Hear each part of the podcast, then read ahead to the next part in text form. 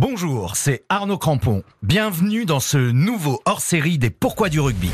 Dans cet épisode spécial, j'ai avec moi celui dont l'humour est plus percutant qu'un tampon de Sébastien Chabal lancé au galop. Pourquoi Jean-Philippe Janssen? Bonjour Salut Jean-Philippe.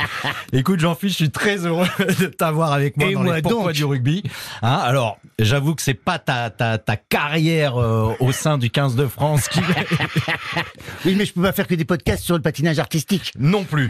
Mais c'est, je, suis, je suis vraiment très très heureux de t'avoir et surtout dès qu'on entend euh, ton ton accent, on se doute bizarrement que tu viens pas d'une région de l'Ovalie. Je me Ah, trompe si, si, d'une région, d'une terre de rugby, hein, le Nord. Le Nord, ça peut une terre de rugby. hein. Le Nord est une terre de tout. Non, mais j'ai vécu à Montpellier, donc c'était, c'était une Ah. terre rugby, rugbystique. Et justement, voilà, je voulais te demander comment euh, co- comment t'as rencontré le rugby et quel contact avec Alors comment j'en suis venu au rugby? Oui, eh ben parce que j'ai habité longtemps à Montpellier et j'étais très très pote avec euh, euh, Alain Yardet qui a été euh, l'entraîneur Ouais. de Clermont et puis de Montpellier en fait. son temps. Grâce à lui, il m'a il m'a intéressé au rugby. Assisté à quelques matchs en tribune d'honneur. hein. Ah, attention. Et- ah oui. Et alors j'y connaissais rien en règle et c'est lui qui m'a un peu tout montré. Et puis donc je, je faisais pas mal de matchs de rugby et j'ai fait beaucoup de troisième mi-temps avec des gens formidables. Oui, tu, tu préférais le match ou la troisième mi-temps? Ah bah chaque fois que j'ai j'ai fait la troisième mi-temps, le lendemain je devais partir en vol parce que je travaillais à France, je ne suis jamais parti. hein. Ouais, Ah oui, ah, des, des vrais vrais Ah troisième oui. mi-temps. Bah, ça te plante au sol, hein. C'est... Et quand tu as rencontré le, le rugby, est-ce que de rien n'y connaître aux règles, est-ce que c'est euh, rédhibitoire? C'est on se dit ah mais non mais ce sport j'y comprends rien ou même si on comprend pas tout ce qui se passe sur le terrain, c'est quand même euh, agréable à regarder, Ouais. à voir. On se Même dit euh, si le euh, combat. ça, ça dégage une telle force, une telle puissance, et puis une telle solidarité en fait. Mhm. C'est vraiment la force du collectif, le rugby, que même quand tu connais pas les termes, quand tu tu tu, tu comprends assez vite les règles dans le visuel. Ça va, je suis pas conne. Regarder. tu comprends, tu comprends assez comment ça se passe. Non, je pense pas qu'il faille il être euh, un aficionados pour euh, pour comprendre un match de rugby. Et pour apprécier un, Et puis un une match ambiance, c'est une ambiance. Voilà, c'est ce que j'allais dire. L'ambiance dans les stades, c'est quand même assez magique. Moi, j'étais souvent en tribune d'honneur du coup à l'époque, mais, mais j'ai fait, du coup, j'ai fait toute la tournée des, des matchs de Montpellier quand ils allaient jouer à Dax, à Biarritz. Donc Ah j'ai- oui, carrément. j'ai- Oui, j'ai connu toutes les terres rugbystiques et parce que euh, je les ai tous connus. J'ai connu Trinduc, euh, Federico Todeschini, j'ai connu euh, Jonah Loumou. J'ai fait croire pendant longtemps que j'étais la femme de Justin Marshall. Parce Et il était au courant, lui, que que Justin Marshall jouait à Montpellier. Non, il était pas au courant. Ah. Mais moi, je disais ça dans la tribune d'honneur pour pour faire un peu jaser les gens. Et tout le monde me disait non, dis pas ça, dis pas ça. Et ça lui est revenu aux oreilles. Et, un jour, l'entraîneur me dit Ah bah tiens, Justin, euh, viens, je vais te présenter Jean-Philippe. euh, il dit que c'est ta femme. L'autre il m'a regardé, il a compris le micmac, il a pas trop. Mais mais si, ça l'a fait rire. Ça, Ça l'a fait marrer. Oui, ça l'a Bah, fait rire. je- justement, parce que euh, est-ce que tu as senti des fois, en te retrouvant dans un milieu rugbystique comme ça, et surtout euh, dans, chez, chez des pros, est-ce que tu as senti une certaine forme de, euh, de rejet, par exemple, Non, par rapport, du tout. ou au contraire, euh, Non. les mecs, ils en ont rien à foutre Alors, j'en faisais pas forcément état. Euh, Oui. J'arrête pas euh, dans les endroits Non. revendiquant mon homosexualité, mais euh, j'ai j'ai senti qu'il y avait une telle euh, euh, ouverture d'esprit que de toute façon, c'est c'est pas quelque chose qui pose problème. Je pense que faire son coming out, c'est pas forcément aisé, mais en tout cas, euh, si c'est su, il y a une grande solidarité, une grande tolérance dans le monde du rugby, puis c'est très fraternel en fait. Hein, donc, euh, il y a pas de jugement. En revanche, comme tu le dis, ça doit être très compliqué. Il y a très peu de joueurs qui ont fait euh, leur, euh, leur, Leur coming, coming out. euh, de joueurs euh, professionnels dans le dans le rugby. Là, euh, euh, récemment, on a eu le, le pilier All Black euh, Campbell euh, Johnston.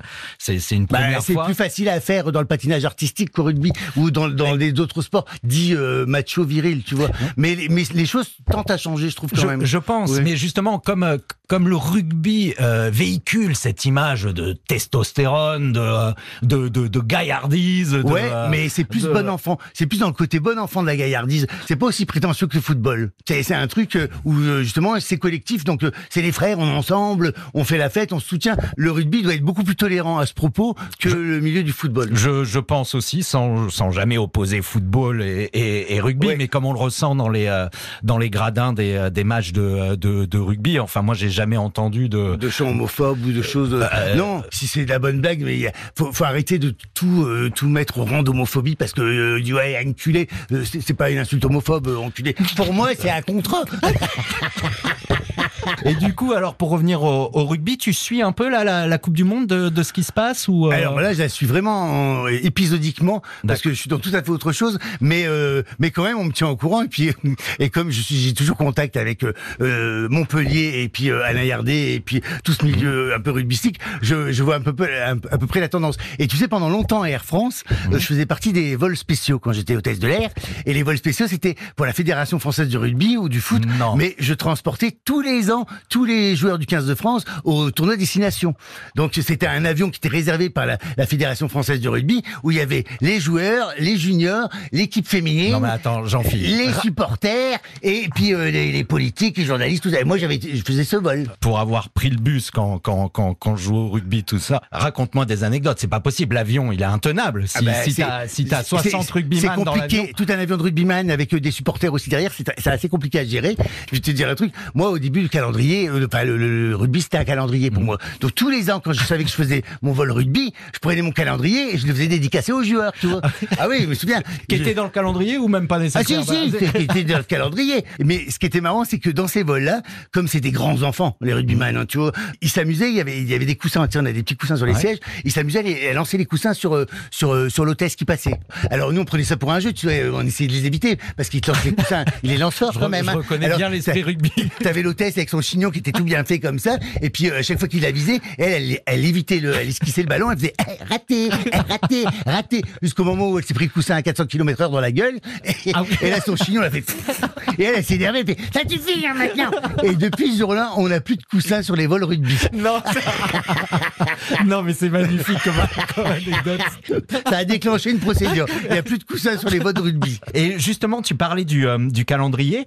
Comment tu vois ce calendrier, euh, toi? Est-ce que tu penses que ça a amené quelque chose de différent euh, au, au, rugby, que c'est une idée géniale Ça a un peu rendu, démocratisé le rugby, l'a rendu accessible. Déjà, les filles, elles étaient folles de ce calendrier. Tu vois. Complètement. Elles l'achetaient tout ça. Puis c'était, ça ne s'était jamais fait. Et c'était osé même, parce ah que les, les poses des, des rugbyman, enfin, et les joueurs ont été aussi extraordinaires. Ah moi, bah, les premières oui, parce que moi, de tout homosexuel de mon état, j'étais, j'essayais le calendrier et le DVD du making of.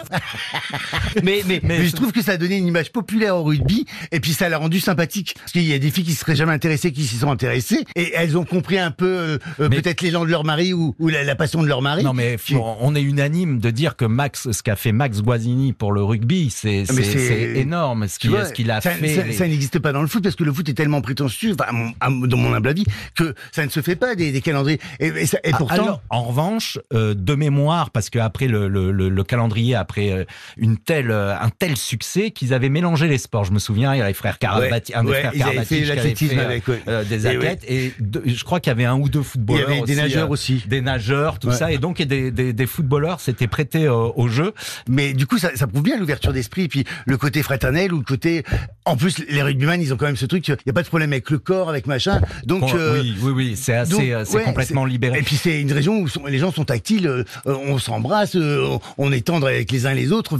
C'est euh, c'est bienveillant. Moi, je trouve ça très bienveillant. Alors en revanche maintenant, j'ai- Ah. J'espère nous sommes amis, euh, euh, Jean-Phi, donc que tu as écouté les, les pourquoi du rugby euh, depuis euh, leur création. Oui, j'ai dit, alors j'ai dit que même si on connaissait pas les règles ni les termes, on pouvait comprendre. Oui, oui, oui. Donc- Bah, donc, je vais te proposer un petit quiz de, de termes du rugby. hein, je vous et, en prie, oui, et, et tu vas me dire ce que ça évoque pour toi. Enfin, si, si tu connais, parce que ce que ça évoque pour toi, ça me fait un peu peur. Mais vas-y, lâche-toi, fais-toi plaisir. Alors, c'est parti. Si je te dis une 89. Alors c'est un 69 mais 20 fois plus fort. Non, non, non, non, non, c'est pas ça, Jean-Philippe. C'est quand euh, en sortie de mêlée, le 8, euh, le numéro 8 fait la passe au numéro 9. On appelle ça une 89. Tu Oui. vois, c'est très, très simple le rugby Et, finalement. mais tu peux pas avoir une 67 si le numéro 6 il donne au Non, numéro on, 7. on- on parle. Alors, ça serait en effet une 67, mais ça n'existe pas. Ah on oui, parle juste de, oui. de- Ah bah de oui, c'est- 89. c'est- d'accord. Oui, un arrêt buffet Ah bah c'est quand t'as faim pendant le match, tu t'arrêtes, il y a un buffet, toujours un buffet, une buvette, et tu peux prendre un sandwich. Voilà, c'est vrai que toi qui as vu des matchs de rugby, t'as toujours vu une cabane à Il y a toujours de la charcuterie pas loin, et puis un sandwich. C'est ça, entre les poteaux. C'est un arrêt buffet. Faut qu'on y pense. Non, c'est un, gros tampon. C'est quand tu te fais arrêter d'un coup par un plaquage. Euh, un bras cassé Ça veut dire qu'il est pas capable, hein. on dit, oh là là, c'est vraiment un bras cassé. hein. Non, c'est- l'arbitre qui signale un coup franc. Ah Et quand, ça. quand le bras est tendu, c'est une pénalité. Une cocotte Ah ça c'est moi la cocotte. Non plus. Bon alors attends, un groupé pénétrant C'est euh, un groupe pénétrant, c'est quand je me suis retrouvé coincé au milieu d'une mêlée. ah, arrête, arrête, je suis obligé.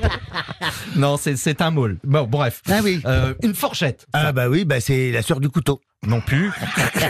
Alors ça se voit de moins en moins et il faudrait pas, pas, que ça se voit c'est du pas tout. comme une clé de bras, une clé de cheveux. Non, c'est les doigts dans les yeux, tu vois.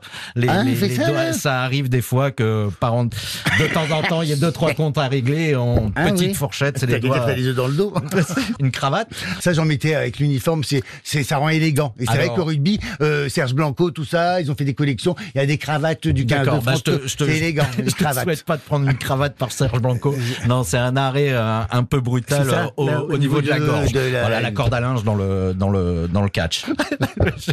un ouvreur. Ah, bah, c'est quand tu vas au cinéma et ils ont des paniers avec des bonbons. Voilà. Non, mais là, au rugby. Non, au, rugby, c'est celui, il, il relance le ballon, il ouvre le match. Bah allez, allez, on, Oh, c'est, le numéro 10. C'est le numéro 10, on l'appelle l'ouvreur, c'est celui qui va distribuer le, le jeu. Mais c'est, c'est, euh, c'est pas mal. Ouais. Euh, une mêlée simulée? Ah. Eh ben, c'est pour l'adversaire, c'est pour trouver l'adversaire. Il dit, allez, on va faire une mêlée, on va faire une mêlée. Et il faut comme si qu'il se mette, mais il n'y a pas de ballon. Et en fait, le ballon, pendant ce temps-là, il y en a un autre qui va le mettre là-bas. Il transforme l'essai. Non, non, j'en fiche. C'est quand la, la mêlée n'est pas poussée parce que on n'a plus de, de piliers aptes à jouer ou de talons. ou- Ah ben alors, les- bon allez, je me risque pour un dernier, mais j'ai très peur de celui-là. L'introduction. C'est ça. C'est, c'est deviné. C'est quand euh, le ballon il rentre dans le machin, dans, dans le. Non, pas dans le machin, dans la mêlée, dans la mêlée, Dans la mêlée, c'est ça. Voilà, quand le ballon rentre dans la mêlée. Bah tu vois que t'en as un Eh ben, je m'y connais quand même, hein, tu vois. Eh, Écoute, tu, tu- tu es formidable. Je pense que tu vas donner envie à beaucoup de gens d'aller regarder des matchs de, de rugby et ils les regarderont différemment grâce ah oui. à toi, Et vous verrez, vous ferez farandole et cocasserie après. Bon allez, on parle de toi maintenant. Euh, Alors moi, je suis super heureux de, de, de, de cette euh, promo sans flagornerie. T'arrives avec un nouveau spectacle qui s'appelle Tomber du ciel. Oui. Commence un rodage là au mois d'octobre jusqu'en décembre. On fait euh, quelques spectacles en création, quoi. Ouais. Pour une arrivée à Paris en janvier. euh, C'est ça, du, le 18 janvier au Grand Point Virgule? ouais. Je peux te poser quelques questions sur, sans dévoiler, sans, sans Bien déflorer. évidemment, le- évidemment, évidemment. Le, le suspense Sur- qu'il y a oui. autour du. Qu'est-ce que tu nous racontes alors dans ce Ah ben spectacle? là, là, euh, en fait, j'ai toujours raconté ma vie. Donc le, premier, euh, je, je parlais de mes, mes anecdotes dans l'avion et de ma vie dans l'avion, de mon enfance à l'avion. Et euh, en gros, si tu veux, si je devais résumer euh, euh, de façon concise, je dirais le premier, c'était Jean-Philippe Janssen n'était pas attendu dans l'avion, sa mère non plus.